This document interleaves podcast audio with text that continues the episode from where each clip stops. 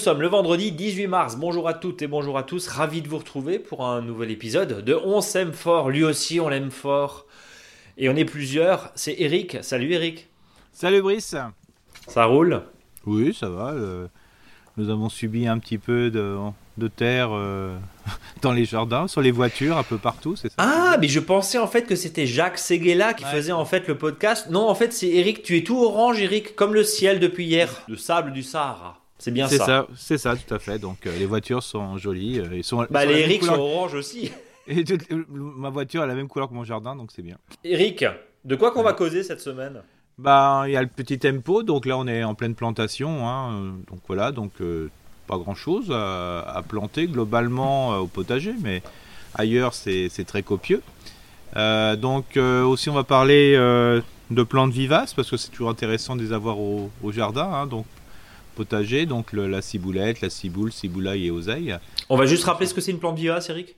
Plante vivace, c'est une plante qu'on peut laisser en sol et qui se et qui reste d'année en année. hein, donc ça c'est facile et la multiplication elle est aussi souvent simple. hein. C'est ça qui est intéressant dans ces plantes vivaces, c'est qu'on les multipliera par euh, je dirais division. Donc c'est vraiment très très facile et, et on pourrait même dire que c'est des plantes qui sont je veux dire euh, éternelles.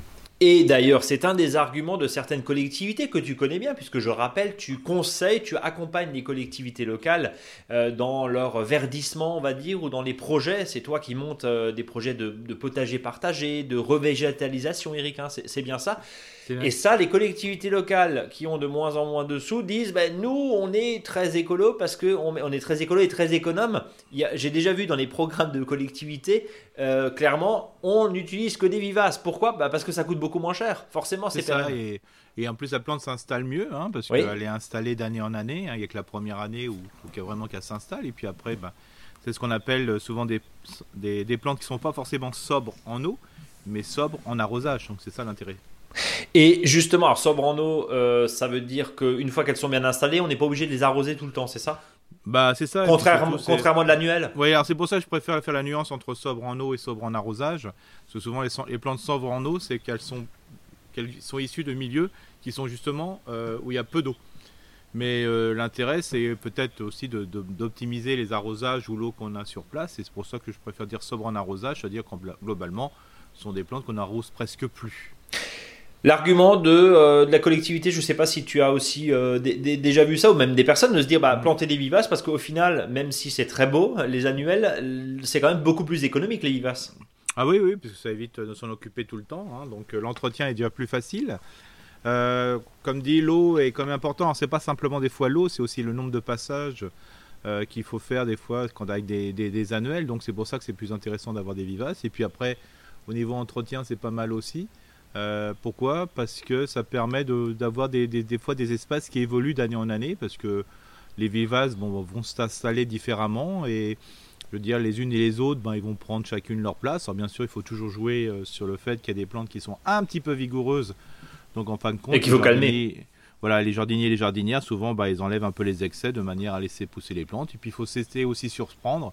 C'est-à-dire qu'il peut y avoir des vivaces qui s'y installent, qui sont très intéressantes, puis il y en a d'autres qui vont disparaître, hein, parce que c'est un peu la loi de, c'est un peu la loi de l'espace, hein, en fonction des plantes. Il y en a qui sont plus adaptés que d'autres. Le sujet de la semaine, tu parlais de la ciboule, mais avant ça, c'est évidemment le tempo du jardinier, l'agenda du jardinier. On est toujours en lune descendante, donc on plante, on travaille. travaille le sol, voilà, on taille, on voilà, il y a vraiment plein de choses à faire au jardin et donc euh, alors bien sûr là en- vraiment même en- presque dans toutes les régions françaises hein, globalement Racinus ça devient de plus en plus compliqué hein. Euh, surtout que quand je vois le peu de pluie qui tombe, euh, faut arroser presque euh, au moins une fois par semaine. C'est très sec, Eric, Très, hein. très très rapidement. En plus, il y a des petits coups de vent des fois, fait que bah là, ça sèche vraiment en surface. Donc euh, plutôt en conteneur, donc ça c'est vraiment important. N'oubliez pas qu'en conteneur aussi, il faut un peu creuser. hein, voilà, c'est important aussi de, de laisser un peu de place au végétal pour qu'il puisse bien se développer. Et puis sinon au potager, ben, on est toujours dans l'ail, l'oignon, l'échalote, hein, et puis bien sûr les vivaces dont on va parler après. Et puis bien sûr, euh, si on est en climat un peu plus doux, ben, on peut planter les pommes de terre hein, déjà. Euh, sachant que dans notre région, par exemple en Alsace, il faut y aller mollo, hein, parce qu'il faut attendre. euh, moi, je dis toujours, c'est la floraison des lilas, comme ça vous êtes tranquille. Et puis sinon, bah, on peut repiquer des salades. hein. D'ailleurs, il y a les salades qui se sont, ressemée toute seule, ben, c'est vraiment très très intéressant parce que là on a du plant pas cher. Hein. Moi j'en ai plein dans tous les pots là parce que je sais pas comment ça se fait. Il y a sûrement un, je dirais une fleur de, des fleurs de salade qui se sont un peu, les graines sont un peu été ici et là et j'en ai dans tous les pots donc je peux, je peux repiquer du plant de salade vraiment d'une bonne qualité. Et là je lisais un article dans une très bonne revue qui était aussi, il y avait pas mal de d'actions, enfin de, de reportages qui disaient, des témoignages qui disaient que vraiment les, plantes qui poussent spontanément euh, sont beaucoup, beaucoup moins sensibles, je dirais, aux limaces. Et c'est vrai que je l'avais remarqué déjà. C'est ce que tu nous as dit l'année dernière, je me souviens. C'est ça. Alors des fois même, ce qui peut être intéressant, c'est de, laisser sur place les salades qui, se, qui repoussent. Hein. Euh, parce que le fait de le repiquer bah, stresse aussi le végétal. Donc euh, des fois, ce qui peut être intéressant, parce que globalement, quand on laisse se ressemer une salade, un pied de salade, le problème c'est qu'il y a tous les plants autour. quoi. D'où l'intérêt peut-être justement euh, quand ils sont en plein semis de pouvoir les éparpiller, d'éparpiller les graines un peu partout. Et puis après, plutôt que d'arracher, de replanter les salades, plutôt de faire de l'éclaircissage, de laisser une 15 ou 20 pieds de salade qui traînent ici et là, et peut-être qu'à ce moment-là, ils sont beaucoup moins sensibles aux limaces. Pour les choux, c'est pareil.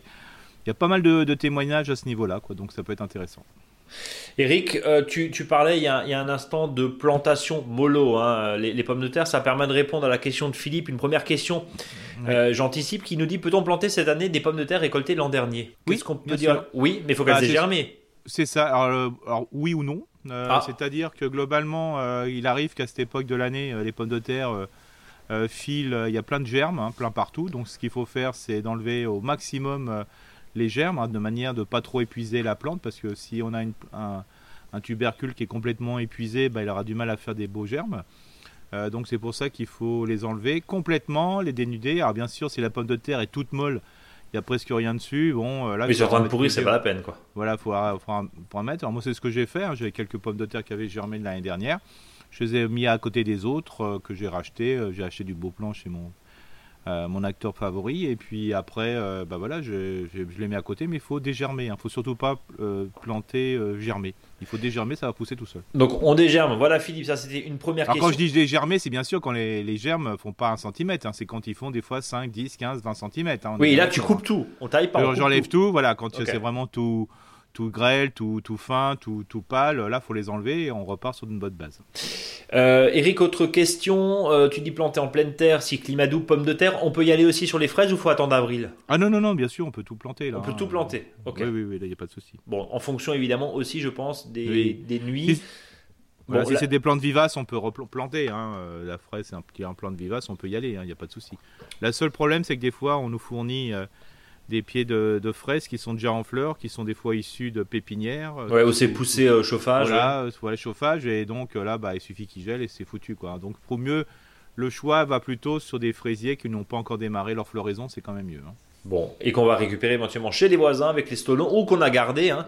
on, va, on, va, rappeler hein, 3 ans maximum les fraises. On les garde. Oui, 3 à 4 année, on change. En 4 année, on change. Bon.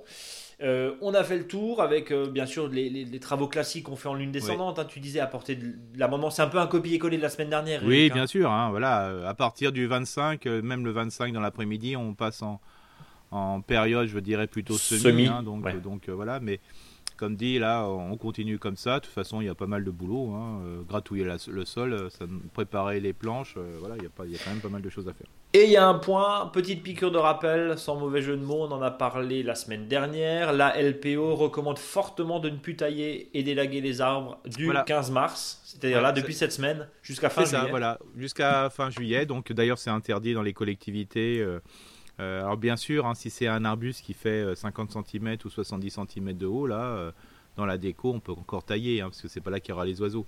Mais tout ce qui est arbuste, et donc tout ce qui va faire plus de 3 à 4 mètres, hein, pour faire simple, ça c'est formellement interdit, d'avoir milieu agricole aussi. donc quand on voit peut-être des fois des acteurs avec l'oreille pareuse, c'est l'espèce de bras articulé qui coupe là-dedans et qui fait du, un peu un travail n'importe comment, là c'est vraiment pas la bonne période de le faire, c'est interdit. donc voilà. Pour la petite histoire, euh, il y a eu une taille d'élagage pendant cette période-là l'année dernière dans un, chez un acteur. Ça a quand même coûté, euh, sur une, espèce sensible, ça a quand même coûté 12 000 euros à la personne qui avait, fait, qui avait tué des petits, notamment c'était du Moyen-Duc. Hein.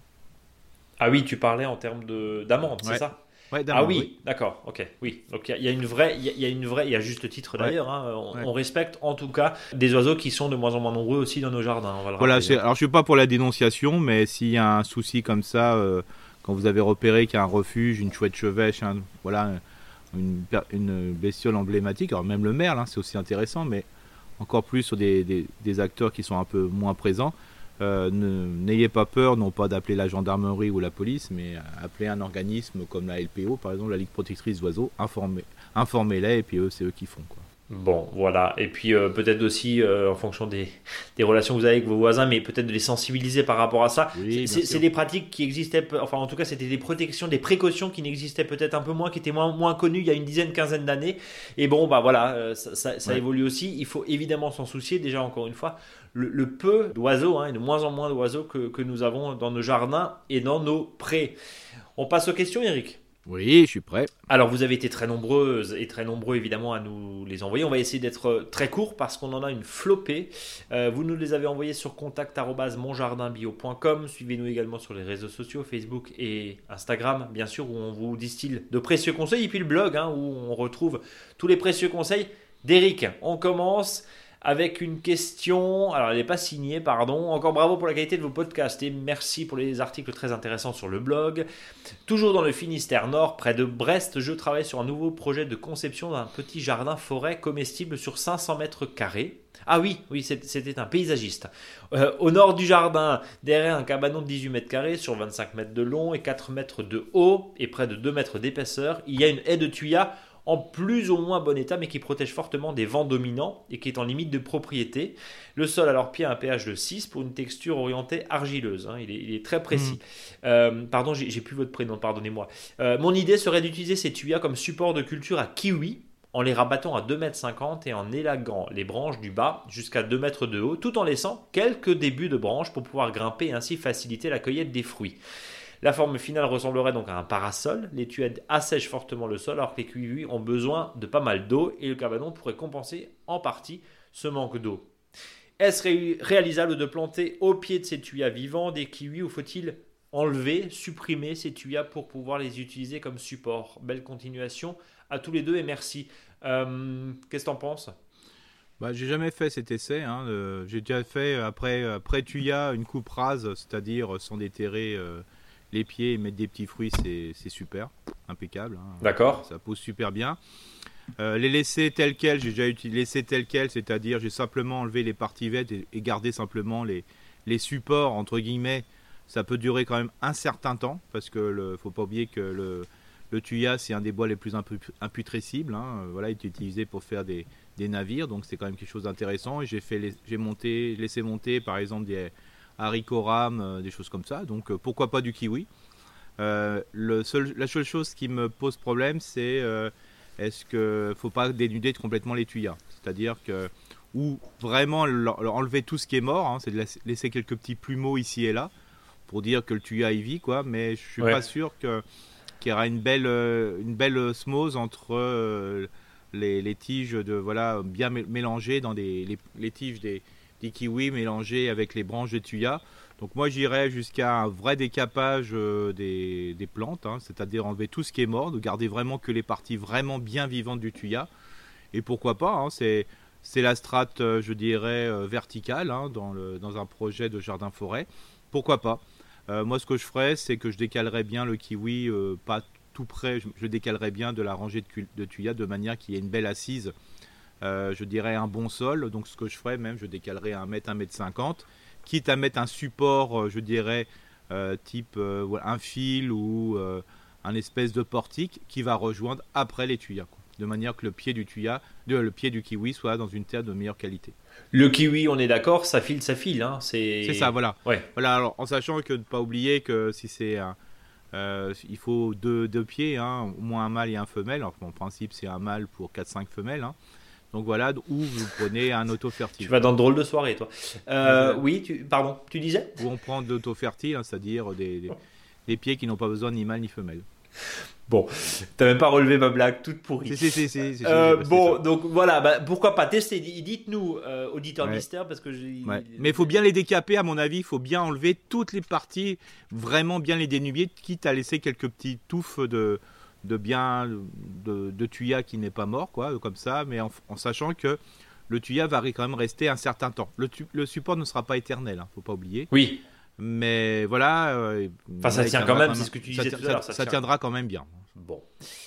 Euh, là, on a maintenant une longue, longue liste de questions et c'est Anne-Sophie. On va essayer de synthétiser. Bonjour Eric, bonjour Brice. Un grand merci pour votre podcast que j'adore, tant sur le fond que sur la forme. Le monde actuel exigeant toujours plus de rapidité, de précision, ça fait un bien fou de se reconnecter à la Terre, de se recaler au rythme de la nature et de ses caprices. Bref, d'apprécier la patience, l'observation et l'humilité du jardinier que tu es, Eric. Que tu es, j'ai rajouté. Hein. Euh, nous avons construit notre maison en 2018 dans le nord du Doubs, sur les mhm. hauteurs d'un petit village en pleine campagne. Alors, voici quelques questions. Nous avons planté deux cerisiers de la même variété Dès le mois de juin, leurs feuilles deviennent jaunes et piquetées de petits points. Ils perdent totalement leurs feuilles dès la mi-juillet. Notre mhm. entourage nous dit que les cerisiers mettent du temps à s'implanter, se renforcer et produire du fruit. Je comprends qu'ils ne produisent pas encore de fruits car ils ont moins de 4 ans, mais avoir des arbres dénudés en plein été devant la terrasse, c'est vraiment déprimant. Nous les arrosons de temps en temps en cas de sécheresse ou de forte chaleur, c'est tout. Alors, est-ce une situation trop vantée, une terre inadaptée, des arbres trop jeunes qui vont encore s'endurcir, une cylindrosporiose mhm, Merci de me donner votre avis pour savoir si on doit être patient et accepter l'automne en plein été ou s'ils doivent bien être retirés car non adaptés à notre jardin. Qu'est-ce qu'on dit à Anne-Sophie? Bah, C'est la cylindrosporiose et c'est vraiment le... ça peut être ça hein, complètement, où les arbres à partir du mi-juillet, euh, début août, perdent leurs feuilles. Hein. Euh, bon, il y en a plein d'arbres qui perdent comme ça. C'est souvent parce que la, il y a un, coup de sécheresse. Alors je ne sais pas si en 2021 c'était la même chose ou quand il a plu beaucoup quoi. Euh, c'est vrai que le cerisier il aime bien, il aime bien quand même les sols profonds. Oui. Peut-être euh, il, se retrouve peut-être sur une situation qui sur du tout peut-être? Voilà, ou peut-être il y a la roche-mère qui est non loin. Hein, ça peut ça peut être ça aussi. Euh, bon, il va ramifier sur les côtés, donc moi je m'inquiéterai pas de trop, de trop, parce que bon, même des, des cerisiers qui ont une cylindrosporiose, qui est justement qui apparaît, euh, c'est un champignon qui apparaît quand l'arbre est un peu faible à un moment parce qu'il a plus de capacité pour, euh, pour nourrir ses feuilles. Donc voilà, euh, quoi dire de plus? Peut-être, moi je, planterais un petit peu d'autres choses à proximité, non pas pour faire de la concurrence spatiale, mais plutôt pour faire des massifs. Hein. non loin des cerisiers, je mettrais en belle position, je mettrais quelques sous-arbrisseaux, type groseillier, cassissier et compagnie, pour faire un tout. Parce qu'on sait très bien que quand on fait un tout, euh, je dirais, il se crée un microclimat, donc j'irai dans ce sens-là. Euh, surtout pour l'instant, n'apportez pas de paillage au sol. Euh, pourquoi? Parce que ça va rendre feignant l'arbre. Laissez plutôt chercher les endroits qui lui permettent de, s'alimenter grâce à, sa racine, pivotante. Mais je, compléterai quand même par, par d'autres plantes à proximité de manière vraiment à faire ce qu'on appelle soit le bosquet, un petit massif et compagnie. Donc en résumé, euh, peut-être de la maladie. Oui, mais la maladie, c'est parce qu'il y a un coup de faiblesse. Hein. C'est-à-dire qu'au bout d'un moment, le, le, cerisier est obligé de libérer ses, fleurs, ses feuilles parce que. pour survivre. pour survivre, quoi. Donc, mm. euh, voilà. Bon, après, mois d'août, ça arrive souvent sur le, sur le cerisier, comme dit, dans des, dans des terrains un peu, un peu faiblards. Donc voilà, c'est pour ça il faudra créer un milieu de vie un peu, un peu peut-être un peu plus intense, où il y a un petit peu plus d'humidité. Voilà, laissez bien les feuilles au sol, hein. surtout ça c'est hyper important, les, les feuilles, euh, je veux dire, d'arbres. Si vous craignez que la, le cyanidrosporiose peut se développer, euh, de toute façon quand il y en a, il y en a partout, donc c'est pas enlever les feuilles là. Hum. enlevez les feuilles de cerisier si vous voulez, et mettez d'autres feuilles, hein, si vous voulez d'autres places comme ça, ça vous permet de vous rassurer, mais voilà. Question euh, même si j'ai écouté la totalité de vos podcasts pour le plaisir, je n'ai pas encore de potager. Je me suis passionné pour le jardin d'ornement, notamment la création de sols vivants et de milieux propices à la biodiversité. J'ai très envie de franchir le pas cette année avec mes filles qui sont enthousiastes. Je m'interroge juste sur l'endroit où placer ce potager. L'endroit idéal est actuellement occupé par la balançoire. Il faut donc trouver un endroit temporaire pour le potager jusqu'à ce qu'on retire justement cette balançoire. Eric dit souvent qu'on peut placer un potager sous de jeunes arbres fruitiers, l'ensoleillement étant encore important puisque forcément il pousse pas. Hein. Encore. Je compte donc placer ce potager temporaire entre deux jeunes entre un jeune cerisier pardon, et un jeune prunier espacé de 7 mètres dans un axe nord-sud. Ma question comment implanter mon potager? À quelle distance de ces arbres? Dans l'axe des fruitiers ou perpendiculaire? Et quelles sont les dimensions les plus pratiques? Bah, C'est comme elle veut, hein. c'est-à-dire qu'elle peut, peut, travailler à 10 cm de l'arbre si elle veut. Il n'y a pas de souci. Donc pas de pas, pas, pas de pas de distance bah, de sécurité si je puis dire. Non, bah, bien sûr. Alors bien sûr, le but du jeu c'est pas de semer des carottes à, 5 cm du tronc. Oui, évidemment. On va plutôt le mettre au milieu. Mais par contre, euh, de prévoir l'espace, par exemple pour des courges coureuses ou des courgettes qui prennent un peu de place quand même. Bah, si on plante une courgette à, à 70 cm d'un arbre, il n'y a aucun souci. Hein. Si les arbres sont, jeunes, il n'y a pas de souci. Alors si c'est par exemple pour ceux, les auditrices et auditeurs qui ont des poiriers qui ont plutôt une forme érigée, voilà, même des fois quand l'arbre grandit, ça pose aucun souci. Non, moi je dirais, voilà, il n'y a pas de souci, on peut couvrir à 100% du sol. Quoi. Bah voilà. Mais par contre, bien sûr, tous les légumes, racines et compagnie, il faut les écarter le plus possible. Mais les autres, on peut les mettre très proches. Hein. Oui, parce qu'il faut un peu de profondeur de sol, quoi, évidemment. C'est ça, voilà. et puis après, d'utiliser des outils va faire qu'on va décompacter le sol pour éviter de, blesser les, racines superficielles qui sont, je le rappelle pour toutes et tous, les racines qui vont prélever des nutriments dans le sol. Et on va rajouter euh, une question qui arrive énormément et on est en pleine saison. Alors même si, euh, je ne sais pas chez vous, mais nous on a quand même, on a l'impression d'être au mois de novembre, la température en plus. Hein. Euh, c'est une mm. espèce de chape de plomb là, orange, mm. avec ce, sable. C'est vrai que la, luminosité ne donne pas forcément envie de jardiner, ou en tout cas, il faut y aller avec la, lampe torche. Ce qui est clair, c'est que elle nous dit Anne-Sophie devoir désherber la surface du potager qui est actuellement engazonnée. Ça, c'est une réponse, c'est une question qui revient très très mm. régulièrement comment préparer le sol avant les plantations ou les semis, sachant que la saison est en train de démarrer. Comment faire, Eric, quand on, a, on passe bah, d'une pelouse ou, ou de l'herbe, en gros, hein, de l'herbe à vache, à un potager? C'est quoi les étapes? Bah, L'étape, faut que faut, faut enlever l'herbe. Hein. le problème, c'est que quand on enlève l'herbe, on, on, enlève la litière, la meilleure partie du sol. Hein. Donc c'est pour ça, ce que j'invite, c'est souvent ben, de, prévoir, euh, en suivant les schémas, le jardin de courge dans un premier temps. Euh, il faut couvrir avec des cartons, voilà, tout simplement. Euh, trouver de la paille et du foin parce qu'à cette époque, les feuilles, il n'y en a peut-être plus beaucoup. Euh, de le couvrir pour que ça fasse à peu près joli. Hein. Et puis après, à l'endroit où on va mettre la courge, par exemple, ou la courgette, ou le pied de tomate, bah, de faire un joli trou. Donc on fait un, coup, de, sécateur ou de cutter en croix là, dans, le, carton, pour simplement libérer l'espace, pour simplement mettre un fer de bêche de terreau, parce que là, il y a quand même un besoin. Et puis c'est tout, hein, et on laisse pousser dans la pelouse comme ça. Hein. La pelouse va, devenir, va jaunir en dessous le carton, et à l'automne, tout sera parfait. Eh ben euh, voilà. Je dis souvent que quand on commence un jardin à cette époque, en réalité, on prépare le jardin pour commencer à l'automne. Oui, mais ça c'est compliqué à c'est compliqué à. c'est pour ça que le, temps de, le, pour pas perdre de temps, euh, le fait de mettre tous ces légumes, fruits, euh, tomates, aubergines, courgettes, voilà, touches courges coureuses et compagnie, bah, va faire que le sol sera occupé et ça va assombrir le sol et comme ça l'herbe va disparaître. Ça va rentrer dans la fertilité euh, du, du, sol et puis ça pose pas aucun problème après pour commencer à partir de l'automne un sol qui sera complètement nu entre guillemets de ces herbes de ces herbes là-dessus. Et les courges et les légumes fruits qu'on plante encore dans, dans, dans, deux mois, hein, et encore. Hein.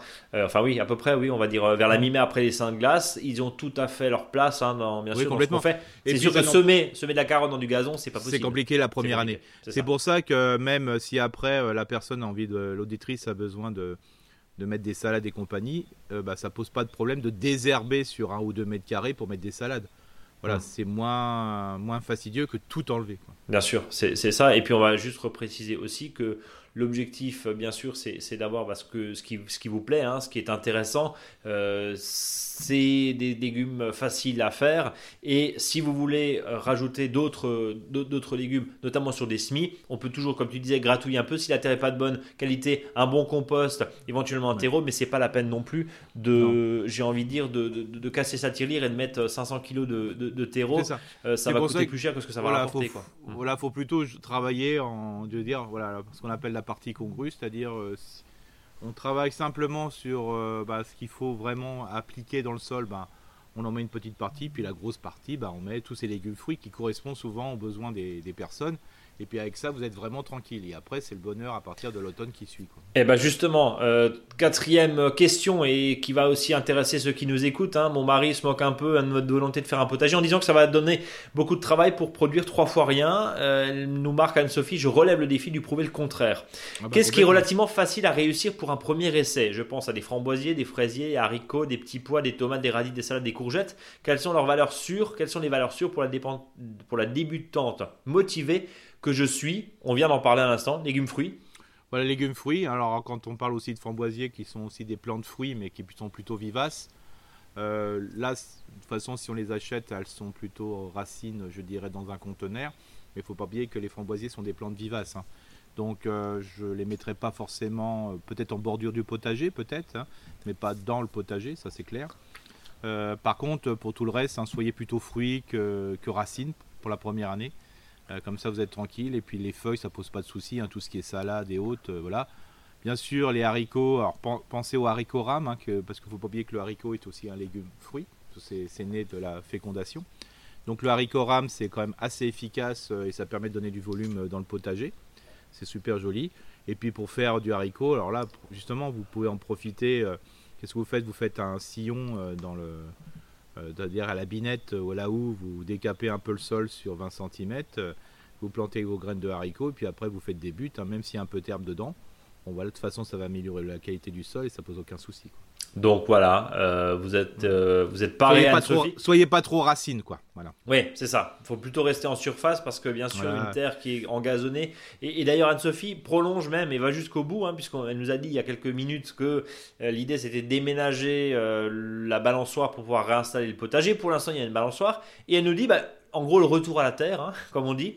Mm. une fois que j'aurai déménagé le potager à la place de la balançoire, que mettre à la place de cet espace entre les fruitiers sans devoir réengazonner du coup, à la place de l'ancien. Ah bah, bah, c'est-à-dire que comme euh, il y a beaucoup, les, légumes fruits, euh, comme les légumes fruits vont prendre encore risquent de prendre beaucoup de place. Déjà, un, dans un premier temps, je serai tous les légumes fruits, mais plutôt coureurs, parce que comme les, arbres fruitiers vont grandir, c'est-à-dire tout ce qui est courge.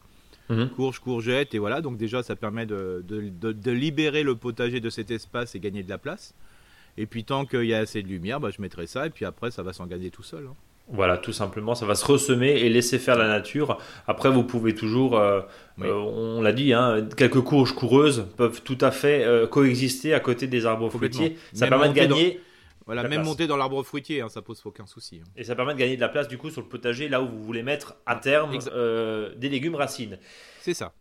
Je vous remercie par avance pour les réponses à mes questions. Je suis impatient de vous entendre à ce sujet. J'ai également noté l'idée de la spirale aromatique pour occuper un espace au-dessus de ma cuve enterrée. Je vais mettre tout ça en ah, place. Voilà, merci à vous deux, bonne journée et continuons de s'aimer fort. On passe à Catherine qui nous dit euh, C'est toujours avec beaucoup de bonheur que j'écoute votre podcast. Le lundi matin, ça me donne la patate pour me remettre en marche au bureau, en ordre de marche même au bureau, nous écrit-elle. En ce moment au potager, j'ai envie d'essayer des cultures assez inhabituelles. J'ai commencé avec les crônes du Japon que vous mhm. m'aviez conseillé l'année dernière. Ce sera euh, un plus pour les fleurs euh, ce sera plus pour les fleurs, pardon, pour les crônes. Aussi avec des semis de Slavia hispanica qui donnent des graines dites de chia et du semis de mhm. stevia. Là, on est dans, des plantes un peu exotiques. Hein. La stevia, c'est le fameux faux sucre, enfin sucre végétal. mais qui, ouais, mais qui marche très très bien hein, dans le jardin, mais bon, faut les rentrer, hein, ça reste pas dans le sol. Hein. C'est ça. Euh, pour le potager, j'aimerais tenter la culture de deux légumineuses, la lentille et le pois chiche. La terre de mon jardin est argileuse. En ce moment, je pourrais pas fabriquer, je pourrais fabriquer des briques. Hein, secteur sud-ouest, Toulousain, proximité Gers. Euh, je me demande quand semer. Je suppose que le sol doit être ressuyé. Ouh là, faut-il faire tremper les, dans de l'eau les lentilles ou les pois chiches avant de les semer? Faut-il arroser souvent? Pour pas, hein, pour quand il pleut pas mm. évidemment. Les distances de plantation, est-ce que je peux les semer en poquet pour boucher les trous entre les pommes de terre ou est-ce qu'il faut faire ça en, ligne? Euh, Ça risque d'être serré, mais au moins je n'aurai pas besoin de pailler. La hauteur et euh, est-ce que les feuilles de pommes de terre risquent d'étouffer les végétations de lentilles ou de pois chiches? Ou inversement? Merci pour votre podcast et vivement lundi prochain pour vous écouter. Le pois chiche et la lentille, Eric, euh, c'est pas de chez bah, nous ça? bah, La lentille c'est pas mal, hein, mais ça pousse un peu partout. Hein. Bon, faut pas oublier que la lentille, euh, dans la gousse, il y a deux graines. Hein, donc, euh, Bonjour le rendement, c'est ça? Voilà, c'est ça. Voilà. Donc, euh, on, on, met souvent des lentilles justement pour améliorer la qualité du sol, hein, parce que c'est un très bon. ça va Engrais vert. Voilà, c'est super intéressant. Hein. donc voilà, la lentille, on peut y aller là-dessus. Donc attention justement à l'étouffement des fois entre les pommes de terre qui, qui peuvent être très hautes. Donc bien respecter les distances de plantation et notamment pour les pommes de terre. Alors ce qu'on peut imaginer, c'est que bon, euh, pour les lentilles, euh, je veux pas être un petit peu, euh, dire, démotivant, mais c'est pas là-dessus qu'on va récolter. Donc respectez bien la distance de plantation entre les pommes de terre, 70 voire un peu plus. Et puis ça vous permettra de mettre entre les pommes de terre le lentilles et pois chiches, hein, comme ça c'est pas mal. Euh, l'idée, c'est que en termes d'adaptation, alors lentilles, pois chiches, comme ça, on se dit euh, climat chaud. Toulouse, ça suffit? Non, non, mais lentilles, il n'y a pas de souci. En Alsace, on est un gros producteur de lentilles hein, à l'époque. Hein. mais plutôt pois chiches, je voulais dire. Pardon. Bah, pois chiches, il n'y a, pas, pas de souci. Il n'y a pas de hein. souci non plus. Donc on peut faire même au nord. Ah, oui, bah, les lentilles, les lentilles du puits, quand on, appelle, on habite au puits, il fait pas si chaud que ça. donc, euh, c'est pas faux. Non, il n'y a pas, il a pas de, il a pas de souci pour les, les, lentilles. Bon, les pois chiches, voilà, ça, ça viendra. Il n'y a pas de souci mais plus ça, parce qu'il faut quand même les semer de bonheur. Alors on peut les mettre dans l'eau, mais n'oubliez pas qu'il faut, quand, euh, on met les légumes dans l'eau, on va gagner du temps, mais après, euh, comme dit, ne euh, faut pas laisser trop longtemps dans l'eau. Et puis il faut que quand vous les mettez dans le sol, ils puissent démarrer tout de suite. Il hein. ne faut pas qu'il fasse froid, par exemple. bon, c'est pas le cas à mon avis à Toulouse, mais voilà, c'est tension dans l'eau, pas trop longtemps. Hein. Bon, voilà, Catherine, et bah parlez-nous des pois chiches et des lentilles, si elles réussissent ou pas. c'est vrai que c'est des légumineuses, c'est bien ça? Oui, oui. Alors justement, en plus, euh, l'intérêt, c'est que ça va quand même. Quoi que ça arrive, il y, a, deux intérêts des légumineuses, c'est que ça va améliorer la qualité du sol et on peut le manger. Hmm. Donc euh, même si on peut pas le manger parce qu'il n'y en a pas beaucoup, au moins ça aura amélioré la qualité du sol. Bon voilà Catherine, bah, bonne chance et bah, dites-nous tiens si vous combien vous récoltez, mais pourquoi pas, ça peut être intéressant. Dany qui nous dit bonjour, merci. Euh, tout d'abord, un grand merci pour votre euh, émission. Deux questions. J'habite dans le sud et j'ai depuis 5 ans une petite pivoine en pot qui fait tous les ans de très belles feuilles, mais aucune fleur. Avez-vous une idée? Pourquoi? Agrandissez le pot. Agrandissez le pot. J'aime bien, j'aime bien ces questions-réponses, tac, tac. Euh, hein ah, bien sûr, je connais pas la grandeur du pot, mais. Bon, agrandissez le pot, Dani. Bah, c'est souvent une histoire de pot, hein, pas de pot, pas de pot. Pas de pot, pas de pot. Mais, voilà, c'est souvent ça. Hein, c'est parce que quand, alors souvent on dit qu'une plante a tendance à fleurir quand elle se sent en, elle se sent en situation, euh, je veux dire, pas, pas top. Hein. Elle, fleurit pour pouvoir survivre. Mais des fois aussi, c'est le fait que quand il n'y a pas de pouce, euh, bah, il n'y a pas d'accroissement et il n'y a donc pas de développement. Donc je rappelle bien, l'accroissement, c'est le fait qu'une plante passe d'un état, d'un état petit à un état grand, pour faire simple. Et le développement, c'est le fait qu'elle va passer, euh, je dirais, du bourgeon à la floraison, pour faire simple. Deuxième question. Et peut-être que le sol aussi, attention, hein, si c'est que de la terre de jardin, voilà, faut quand même que ça soit, surtout dans le, il faut comme le système racinaire ne peut pas se développer comme il veut, euh, ne pas oublier de mettre un terreau de plantation bien mélangé avec ça, de manière que la plante puisse s'épanouir, je dirais, et elle n'est pas simplement une terre un peu particulière, un peu sèche, un peu croûtante. On va le rappeler, de la bonne terre de jardin, surtout quand elle est, quand elle est euh, argileuse, lourde, dans un pot, c'est pas bon. Hein. Non, voilà, c'est pour ça, je veux dire, il y a une poterie et dedans on met de la poterie, quoi.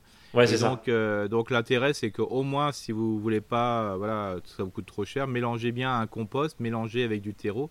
Alors ne mettez pas que du, que du compost hein, euh, avec votre plante parce que des fois, c'est trop riche et la plante va pas supporter.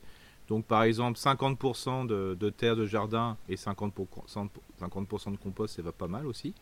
Ou soit vous pouvez faire un mix entre terreau, compost et puis terre de jardin.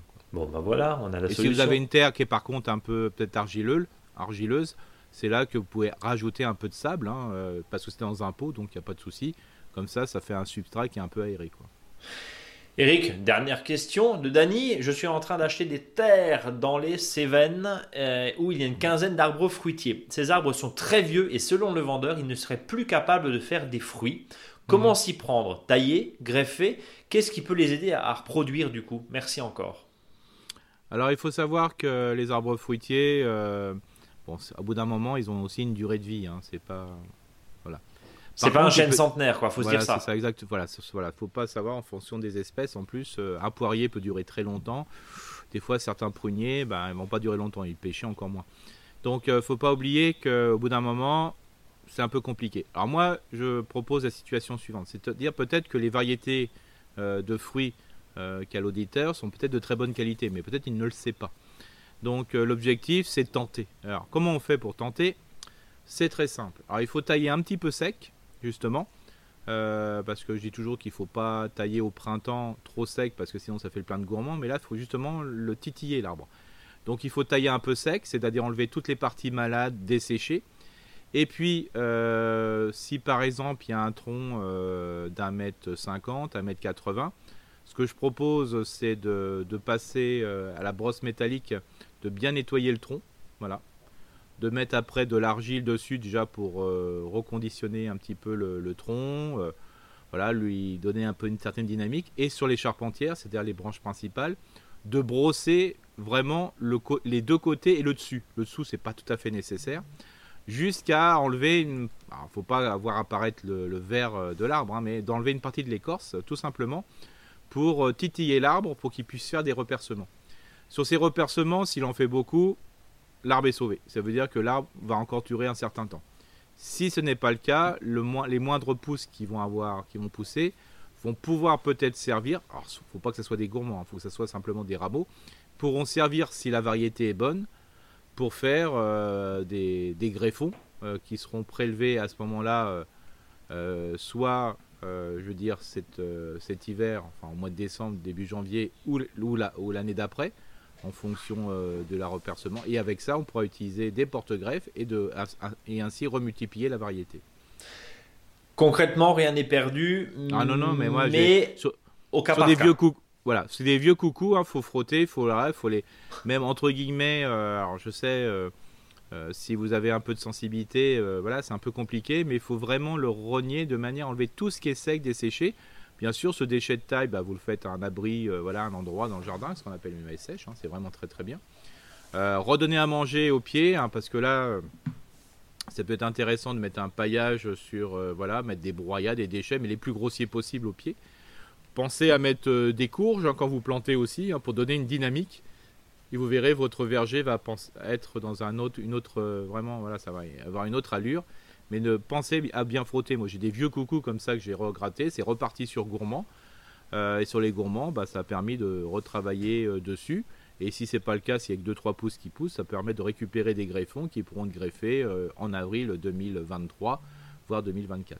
Donc ça veut dire que le gourmand a de l'avenir et le gourmand. c'est le seul moment où le gourmand a de l'avenir. A de l'intérêt surtout. Voilà, le, gourmand, faut les enlever, hein, faut pas les laisser, sauf. Sauf dans ce cas. Euh, voilà, quand on fait ce qu'on appelle une taille de rajeunissement. Bon. Ce que tu fais tous les matins. Euh, ouais. le, le vieux coucou que je suis a besoin d'être rajeuni. Et de frotter. C'est ça. À la brosse métallique. C'est ça. Bon, on passe à la question de Vala qui nous dit hello à tous, mais surtout à vous deux. Je souhaite installer un fruitier au fond de mon petit jardin, 300 mètres carrés exposé plein sud dans le Perche. Je n'arrive pas à me décider. À cet emplacement, il y avait un prunier vieux et malade hein, que j'ai euh, dégagé. Je suis au sud de la Normandie, donc je me dis qu'un pommier pourrait prospérer, mais je voudrais de la pomme de table sucrée, non pas de la pomme à cidre, qui est évidemment plus acide. Le problème, c'est qu'il y aura plus d'ombre que de soleil. Car il sera près de la haie de ronces qui me sépare du voisin et qui procure une ombre assez haute. Je pense qu'un fruitier a besoin de soleil, mais si un prunelier était là, pourquoi pas un pommier se demande Vala. Si j'installe un pommier, ce sera un colonnaire. Mon jardin n'est vraiment pas grand et j'envisage d'autres choses aux endroits ensoleillés. Que me conseillez-vous?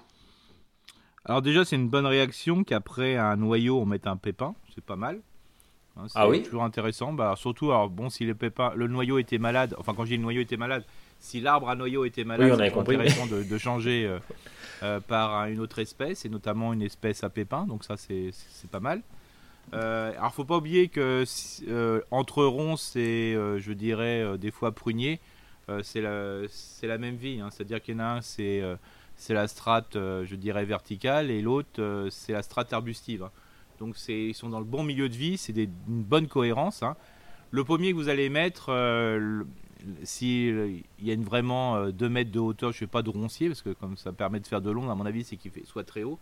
Le problème, c'est que le pommier qui va être devant, donc qui va être à l'ombre, il faut qu'il soit sur tige, parce que sinon il va jamais, va jamais démarrer il va peut-être être trop, la pression de la ronce va être trop importante. Euh, sauf si vous êtes capable de bien décaler, mais avec de 300 mètres carrés, vous pouvez pas non plus. Euh, euh, voilà. Oui, faire n'importe quoi, oui. Voilà. On est vite limité, quoi. Voilà, c'est ça. Alors, pour ça que des fois, l'interaction de la tige, le fait est lancé pas mal. Hein. Le fait de vous vouliez mettre un colonnaire, c'est à mon avis, c'est pour pas qu'il prenne trop de place. Tu nous rappelles juste ce que c'est, pardon, Eric, un, colonnaire Un pommier colonnaire, c'est un pommier qui est tout mince, hein, comme dit. pourquoi colonnaire? Alors, à une époque, on appelait ça spur, hein. c'est-à-dire que Soit c'était parce que la variété a tendance à être un peu compacte, ou soit parce que c'était euh, voilà une, une tare entre guillemets hein, euh, d'une variété qui faisait des pousses très courtes. Donc c'est-à-dire vous avez un tronc, euh, enfin un axe vertical pour faire simple, et il va y avoir des pousses très courtes dessus qui fait que bah, l'arbre ne s'étend pas beaucoup. Alors souvent c'était utilisé pour mettre dans des pots, pour mettre sur les balcons par contre. Bon, ça coûte une blinde et ça dure. Voilà, il faut vraiment avoir des gros pots pour que ça puisse pousser. C'est la pub qu'on voit des fois dans les magazines de jardinage. Ouais, voilà, avec d'un côté, voilà. Avec 25 pommes accrochées dessus. oui, voilà, c'est ça. Voilà, ok. Voilà, donc c'est sûr que là, l'idéal, ça serait de mettre une tige, hein, parce que l'aron, ça sera la strate verticale. Donc le fait de mettre un pommier haute tige, ça serait quand même bien euh, parce que ça permettrait de faire la, je dirais entre guillemets, entre l'arbustif et l'arborescent. Donc euh, entre la strate arbustive et la strate arborescente. S'il n'y a pas assez de place, alors pourquoi pas planter euh, plutôt un poirier qui a une forme plus érigée, donc qui prend moins de place sur les côtés.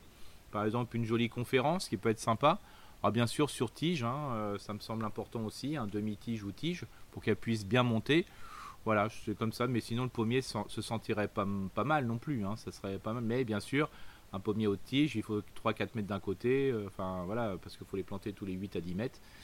Donc ça veut dire qu'il faut au moins 4, 3 à 4 mètres, euh, voire à 5 mètres de chaque côté. Voilà.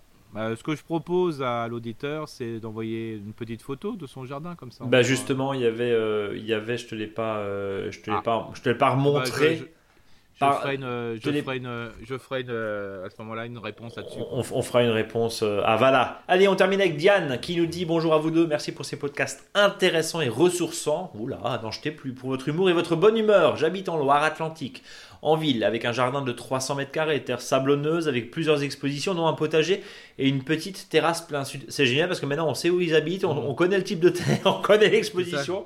Bon.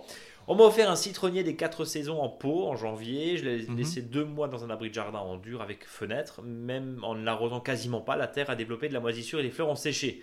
J'ai donc décidé de le sortir début février sur la terrasse plein sud avec double voile d'hivernage. La moisissure a disparu. J'ai mhm. continué à l'arroser un peu de temps en temps en jetant un coup d'œil sous le voile, je me suis rendu compte qu'il n'était pas en grande forme. Presque toutes les fleurs sont mortes. Des mm. feuilles commencent à sécher et brunir. Je vous ai mis quelques photos. Que se passe-t-il d'après vous et qu'est-ce que vous me conseillez? Dois-je le mettre en pleine terre? Merci d'avance et passez une très belle journée. Euh, Brice, rappelle-moi la, région euh, Loire-Atlantique, 44. 44. Enfin, euh, oui, façade atlantique, ouest. Alors c'est vrai qu'aujourd'hui il y a des agrumes qu'on peut facilement sortir. Hein. Ils ont des, on peut maintenir des températures des fois en dessous de 15, moins, moins 10, moins 15 quoi. Euh, là, à mon avis, c'est plutôt le coup de soleil. Hein, C'est-à-dire que le fait de qu'il soit emballé, euh, des fois quand il fait trop chaud, ça, grille les feuilles. Quoi. Ça, c'est un peu la. Vérifier aussi s'il n'y a pas des cochenilles aussi. Euh, qui font que ça, avec le miel ça sèche les feuilles. Hein. Les cochenilles, ça fait une espèce de, sucre voilà, sur les feuilles un peu brillant là. Et là-dessus, bah, va, se développer, de la fumagine, un champignon noir. Bien vérifier aussi. Euh, faut pas oublier que bah, quand il était dans la remise, il manquait peut-être un peu de lumière. Hein.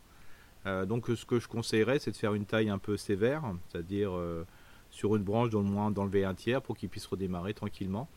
bien sûr, là si gèle, il a quand même gelé très fort le matin aussi, hein. donc il peut y mhm. avoir des coups de chaud et des coups de froid. Hein, quand il y avait, il y a peut-être eu des moins 5, moins 6 le matin, voilà.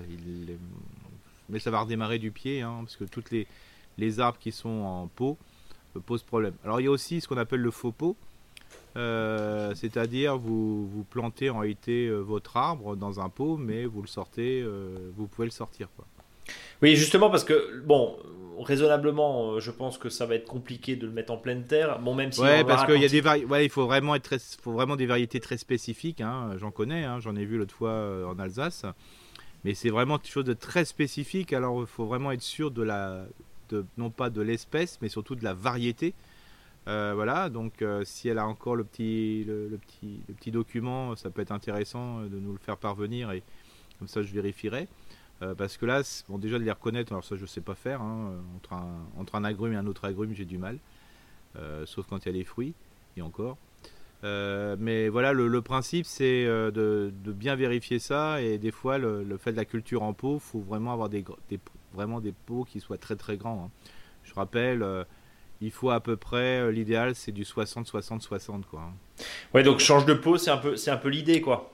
Ouais, c'est ça. C'est un peu l'idée évidemment de, de, changer de peau, euh, de changer de peau aussi. Et, et sur les photos, voilà, je, on, vous répondra, on vous répondra directement par rapport à, à ça. merci, Eric. Un plaisir. Eh ben voilà, on va passer au dossier de la semaine. Je le rappelle, n'hésitez pas à nous envoyer sur contact@monjardinbio.com évidemment toutes vos questions. Euh, je, regardais encore les, photos de Diane. Hein. Là, c'est vrai que bon, euh, plein sud, c'est un petit peu grillé et, c'est vrai que les températures et quand on hiverne, le, pot est vraiment tout petit. Hein. le, pot là de, de, ah Diane avec son citronnier. Plus le pot est petit, plus c'est sensible au gel et voilà. Ça, faut, faut se le dire. Euh, et même des fois quand le, pied peut, enfin le, citronnier ou l'agrume peut paraître ridicule dans un grand pot, ouais. bon, il est ridicule au début, mais il n'y a pas après. Quoi. Et surtout, ça permet aussi à ces, euh, racines pardon, de, s'exprimer. Et au moins, on évite évidemment euh, les problématiques de. Bah, de, tu, parlais quoi ça, ça, bouloche, hein, c'est ça dans les, Ça, chignonne, c'est ça? Ça chignonne, ça chignonne, voilà. Ça chignonne, voilà. C'est comme ça qu'on Et quand on voit, si on reprend un petit peu les techniques, euh, voilà, euh, pas moyenâgeuses, mais plutôt de la Renaissance, où il y avait les fameuses orangeries et compagnie, euh, les, les, les, pots, ils étaient monstrueux. Quoi. Ouais, donc c'est peut-être aussi un, c'est peut-être aussi un signal. Hein. C'est peut-être pour ça qu'on dit que dans les orangeries, dans les orangeries, comme on dit, euh, ces lieux où euh, baigner de lumière, ces jardins d'hiver, bah voilà pourquoi les, les pots, c'est carrément des conteneurs, hein, bien, bien sûr. Ah oui, bien sûr. c'est des arbres majestueux. Non, mais là, euh, le pot, c'est vraiment. voilà, vous changez de pot, vous verrez, je suis persuadé. Hein, du 60-60, même si au début l'arbre peut paraître ridicule, dedans c'est pas grave, avec un beau piquet des fois pour donner une belle forme, pour bien le tenir bien droit. Euh, après, il pousse comme un fou. Il faut, rappeler aussi qu'il y a une espèce de mode de l'agrume où on se retrouve dans certaines jardineries. Alors, c'est pas un coup de gueule, mais c'est quand même une constatation, Eric, où on se retrouve avec, c'est limite des bonsaïs. Euh, les pots sont tout petits et après en fait on s'étonne que bah, chez soi euh, ils tirent la gueule au bout d'un an. Bah oui. Oui, parce que faut pas oublier que dans, en jardinerie, déjà eux c'est pas eux qui le font. Hein, c'est ça. Hein. Et deuxièmement, c'est simplement parce que faut de la place. Il y a de la, ils ont mis à manger comme il fallait la condition de luminosité est comme il faut. Enfin voilà, et puis après quand on se retrouve chez nous dans des situations un peu compliquées, je dirais c'est le sol qui peut aussi sauver la situation de l'arbre. C'est exactement ça. Il faut du sol. Donc changer de peau, voilà, P-O-T, c'est fait. On passe au dossier de la semaine. Ciboulette, ciboule, ciboulaille et oseille. Ouh là, tout ça commence pareil. La ciboulette, on la connaît, des belles fleurs violettes. Eric, qu'est-ce que tu peux nous, qu'est-ce que tu peux nous dire pardon, sur, ta, sur ta ciboule et ta ciboulette? Bah, le, principe, c'est vraiment, une plante qui est vraiment pratique et ça va aussi euh, faire plaisir à ceux qui sont sur les balcons. Euh, parce que s'il y a bien une plante qui marche bien comme plante vivace, c'est bien la, ciboulette. Hein. Alors je rappelle, ciboulette euh, et ciboule, c'est à peu près la même chose, sauf qu'il y en a une qui est beaucoup plus grosse que l'autre, hein, voilà, tout simplement. Et puis on peut rajouter ciboulaille, il faut savoir que les, tiges qu'on va utiliser sont plutôt plates et ils ont un goût plutôt aillé, alors que la ciboule a plutôt un goût oignon. Euh, tout ça, ce sont des plantes qui produisent euh, donc des petits bulbes et euh, souvent c'est des plantes qui se développent en touffe. Et donc ce qui est pratique, c'est que ces plantes-là, on peut facilement une étername. Alors c'est vrai que des fois sur la ciboulaille, on peut perdre un petit peu d'activité, je dirais, au bout d'un moment, un peu quand on va les multiplier, ça peut arriver qu'elle perd un peu de production, un petit peu de voilà, peut-être de les ressemer. Mais euh, ce qui est important, c'est qu'on peut facilement euh, bah, les séparer à cette époque hein, ou à l'automne. Euh, c'est-à-dire qu'à partir des fois d'un pied de ciboulette, vous pouvez en faire 4 ou 5, vous les replantez tous les 20-30. Hein. et comme ça, ça vous refait des pieds. Alors ça, c'est toujours intéressant. ensuite, vous avez, comme dit, une facilité aussi, c'est que vous pouvez régénérer un peu de ciboulette ou de ciboulaille et notamment des ciboules. Parce qu'il y en a de la blanche et de la rouge, par exemple. Et ça, ça se sème aussi euh, dès qu'il va commencer à faire un petit peu plus chaud. Et comme ça, vous pouvez euh, renouveler et avoir des différents types de, ce type de plantes. Alors ça, c'est vraiment, il faut que ce soit un sol qui soit un peu profond, hein, c'est-à-dire euh, qui ait un petit peu d'humus et compagnie, mais faut pas oublier que c'est aussi des plantes qui s'adaptent à des situations un peu plus, je veux dire, pas si, si, si, si géniales. Donc voilà, c'est vraiment une plante très intéressante. Euh, Eric, sur les ciboules, les ciboulettes euh, qui sont en place depuis des années, des... moi j'ai une ciboulette euh, dans le jardin, ça fait au moins 30 ans qu'elle est là. je fais quoi? Je lui donne à manger? Je, je... Finalement, ah, ça marche bien. Hein. ah oui, oui, tout à fait. Hein. C'est-à-dire que. Elle n'est pas très exigeante, on dirait. Non, pas du tout. le but du jeu, c'est en plus, on n'oublie pas qu'il faut utiliser, on peut tout utiliser, hein, parce qu'il y en a qui coupent toujours tout pour pas avoir des fleurs. Hum. Mais les fleurs, ça marche très très bien. Nous, on fait une salade de pommes de terre en Alsace, euh, souvent euh, un peu chaude. euh, bah, le fait de rajouter les, fleurs de ciboulette sont beaucoup plus efficaces que d'ajouter de la ciboulette. Hein. Bien sûr. Donc ça, c'est vraiment très intéressant. Et ça colore.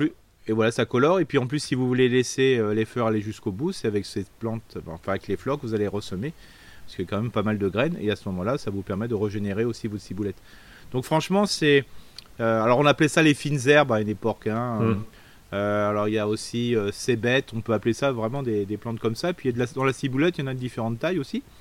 Donc c'est vraiment le truc facile. Et puis bien sûr, si vous êtes en appartement, alors bien sûr, faut pas le mettre en plein sud, hein, parce que ça c'est quand même une plante un peu un peu de retrait hein, dans, le balcon pour pas qu'elle ait trop chaud.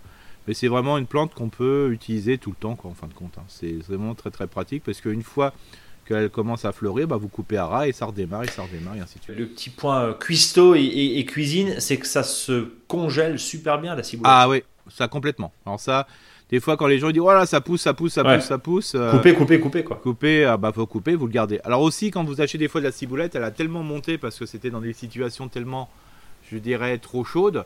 Euh, c'est pas la peine de la, de la replanter et mettre la ciboulette qui est complètement aplatie, ça va jamais se relever. Hein. Donc ce que je conseille souvent, quand vous achetez un pot de ciboulette qui est complètement aplati, puis des fois même il y a des promotions, c'est-à-dire que bah, ils peuvent pas non plus les jardiniers les conserver, donc ils donnent ça des prix euh, complètement dérisoires bah, vous pouvez l'acheter quand même, mais à ce prix dérisoire, bien sûr. Et après, vous coupez à ras. de, manière que ça, ça démarre. Parce que une, fois que la ciboulette s'est cassée à la figure, elle va jamais se redresser. Hein. Et donc C'est important. Du et, coup, donc, et donc on coupe à ras et puis ça va redémarrer. On récupère, on lave, on sèche, on met Alors, ça. Alors quand vous récupérez de la ciboulette euh, voilà, qui a traîné dans la jardinerie, bon, voilà, il faut vraiment bien la laver parce que ça dépend où vous l'avez récupérée. Quoi. Ah, ouais, l'idée c'est quand tout le monde. Ouais, ouais j'ai compris. L'idée, si tout le monde a touché, ah, la ciboulette, au bout d'un moment. Ciboulette, voilà, voilà et puis mm. voilà, et puis après, si c'est en jardinerie, s'il y a un peu de produit à côté, euh, voilà, attention. Donc, coupez la ciboulette au pied, repartez sur de bonnes bases, et puis replantez ça dans un, sol bien drainé, riche en humus. Voilà, voilà c'est ça. Elle n'est pas très exigeante, on le sait. Voilà, et puis après, il y a l'oseille. Alors, bien sûr, je la mets en dernière, celle-ci, c'est parce qu'on la consomme un peu moins quand même. Euh, même s'il existe différentes variétés, bah là c'est pareil, hein, l'oseille, le pied se divise en, différents pieds, très facile, un peu comme la rhubarbe, mais en plus petit.